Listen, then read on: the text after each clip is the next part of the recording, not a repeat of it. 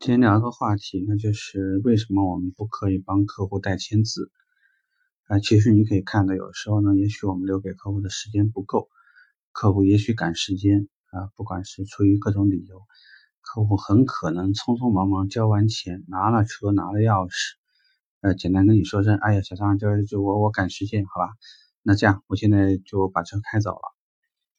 有时候销售顾问会更开心，因为他以为这事儿结了，客户把车开走了，那么就代表客户已经认可了这台车，所以那些什么验车的确认书啊，包括客户应该在这个交接清单上签的一系列的字，销售顾问大笔一挥，全部把它代签了。这里想跟大家说的是，我不是告诉你。我不建议这样做，而是你绝对不可以这样做，这个是有极大极大区别的。很多门店把这个区域当做是雷区考虑，意思就是说是绝对不可触犯。为什么呢？因为当客户其实并没有在验车确认单上签字，也就意味着说他并不认可这辆车从外观到内饰到功能键全部经过了。这种非常正式的确认，呃，而且呢，他自己也没有任何书面形式的东西，所以很有可能他第二天会开着一台有问题的车回来，来找到你，然后告诉你，小张，你怎么是这样的人呢？我这么信任你，你现在居然做这样的事情，在你什么都没有搞清楚的情况下，你会被客户拎到那个车方面，可能会给大家看到一条深深的划痕，或者车上面呢有一个这个凹坑。或者一个什么什么什么东西，你就是再喊冤枉都是白搭。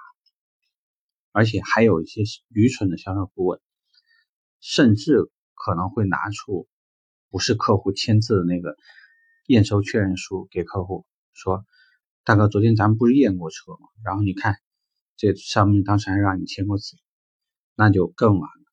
客户这个时候呢，很多时候是大吵大嚷，就会说你们这个。”简直就是欺骗客户啊，欺骗消费者呀！我现在要去消协告你啊，可能我要假一罚三呐。因为如果你销售一辆有问题的车给到客户，而且被客户抓到某一个确凿的证据的话，客户可以索赔三倍索赔。所以你想象一下，这是个非常非常严肃的问题。那么你说客户是确认过的，有证据吗？有没有任何证据证明客户确认过？即使客户说：“哎，我确认了，当时这个可能验过车。”我有没有可能某一个地方当时漏了，你并没有给我验呢？我能不能说你是故意这么做的？